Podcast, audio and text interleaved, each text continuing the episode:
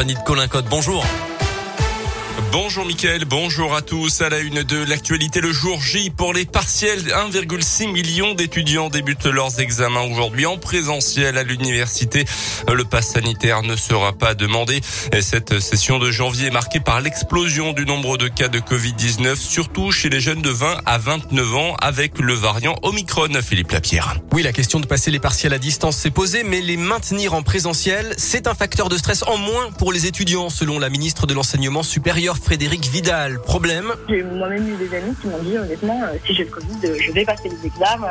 J'ai pas envie d'aller au rattrapage. Des témoignages comme celui de Sarah en master de droit à Lyon 3, il y en a plein. Certains étudiants, même positifs ou cas contact, veulent passer cette session coûte que coûte pour ne pas être pénalisés.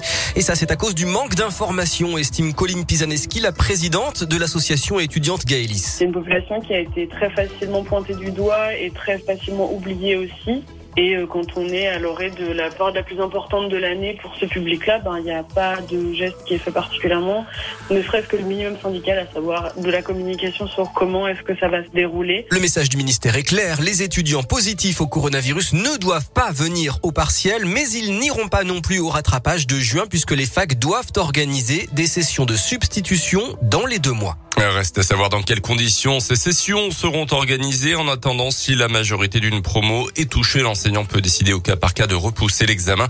Mais les associations étudiantes dénoncent cette gestion jugée trop floue. C'est la rentrée évidemment pour nos enfants. Ce matin, retour à l'école, placé évidemment sous la menace du variant Omicron. Pas de gros changements à prévoir. Une nouveauté quand même, les élèves devront subir trois tests en quatre jours s'il y a un cas positif dans la classe. Le principal syndicat enseignant du secondaire, le SNES-FSU, estime que les conditions de sécurité sanitaire ne sont pas réunies et pose un préavis de grève ce lundi que court sur tout le mois de janvier.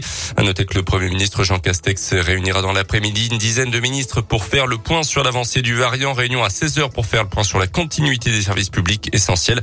Les hôpitaux, les lieux d'enseignement justement, les transports en commun ou encore les administrations. Je rappelle que le masque devient obligatoire aujourd'hui pour les enfants de plus de 6 ans. Les règles d'isolement, elles, sont allégées. Elles passent à 5 jours après un test négatif en cas de contamination pour ceux qui ont un schéma vaccinal complet. Dans le reste de l'actualité, dans l'un cambrioleur condamné à six mois de prison ferme par le tribunal correctionnel de Bourg la semaine dernière.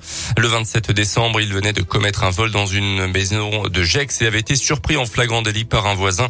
Il n'avait alors pas hésité à le menacer avec une arme de poing avant de prendre la fuite et d'être interpellé peu de temps après. Il a été placé en détention. Une jeune femme à l'origine de milliers de faux passes sanitaires dans la région. Elle a été interpellée début décembre dans l'agglomération lyonnaise. Âgée de 23 ans, elle avait selon les premiers éléments, euh, réussi à tromper le site de la sécurité sociale en utilisant les identifiants d'un médecin. ORSL avait ainsi pu engranger des milliers d'euros en quelques semaines. Les suites de la polémique sur les chèvres errantes abattues dans la Loire. Il y a quelques semaines, une dizaine d'animaux tués sur ordre du maire car ils causaient des dégâts dans le cimetière. Le maire aurait annulé le rendez-vous qu'il avait avec les présidents d'associations de défense des animaux et de la nature. Ils vont manifester devant la mairie cette semaine selon le progrès. Trois pétitions circulent. Elles ont recueilli au total près de 120 000 signatures.